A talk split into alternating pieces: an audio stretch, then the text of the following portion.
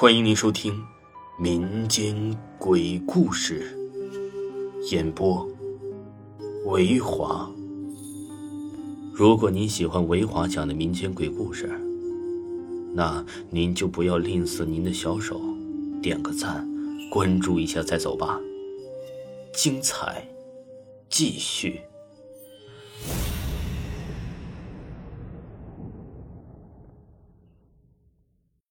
本故事纯属虚构。二零一一年，我和老公在广东佛山上班，因为之前租的房子被偷了两辆电瓶车，然后就重新找房子。房子呢是老公下夜班自己去找的，也是自己搬的。我下班了，他去接我，很高兴的告诉我，找的房子呢空间挺大的，而且还挺便宜的。我也挺高兴，把我带回家之后啊，一进家门我就觉得非常的不舒服，阴森森的，后背发凉。白天还要开灯，吃完晚饭后我又去上班了。晚上十一点多下班回家，老公已经去上夜班了。我一个人壮着胆子洗漱完了，就坐在电视跟前看电视剧。看到凌晨一点多的时候，听到电脑旁边的床角那头发出了一声用脚蹬床的声音，我马上转过头去看了一下，什么都没有。一会儿又响了一声，又转过头去看了一下，还是什么都没有。就这样，一会儿响一声，一会儿响一声的，两三点钟啊，我上床睡觉了。到四点多，厨房里面有锅碗瓢盆的声音。开始以为就是老鼠，也没在意，当然了，也不敢去看，继续蒙着头睡。这只是刚开始的。这第二天呢，我就跟我老公说：“哎，这房子是不是不干净啊？”我老公呢是一个无神论者，说是我工作累了，可能是出现幻听了什么什么的，我也就这么认为了。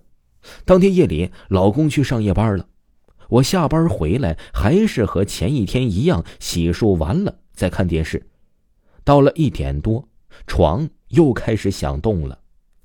两三点上床睡觉，四点多厨房的锅碗瓢盆又响起来了。过了一会儿啊，一个黑色的高高瘦瘦的男人站在了我的床前，这枕头边啊有一个女人在我耳边说话，我动不了，喊不出，应该是鬼压床吧。后来每晚只要老公上夜班，我每天晚上都会遇到同样的事情。只要他在家，我就能睡个安心觉，什么事都没有。我跟老公说啊，家里不太干净，他一直说我是工作压力大，做噩梦了。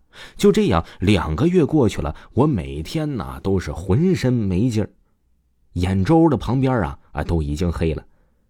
直到那天，老公早上呢下了夜班回了家，进门了还跟我说了话，没一会儿，他同事给他打了电话。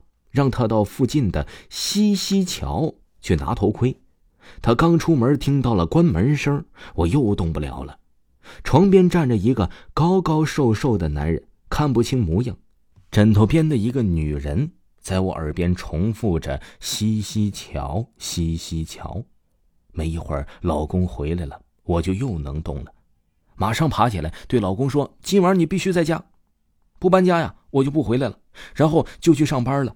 老公看我脸都吓白了，猜到我可能是又遇到了什么事儿，但是，这个鬼好像是在老公在家的时候，他从来就不进来。当天呢，我们就搬到了我们这座楼的斜对面。搬家以后，整个人都舒服了，再也没有遇到过什么事儿了。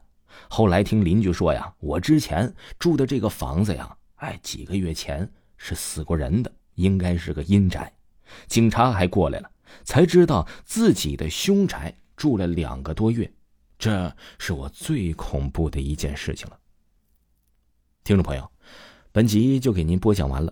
如果呢您没有听够维华的专辑，可以听一下维华新出的专辑，叫《我在殡仪馆当学徒》，听名字就可以知道这本书呢到底有多么的惊悚和刺激。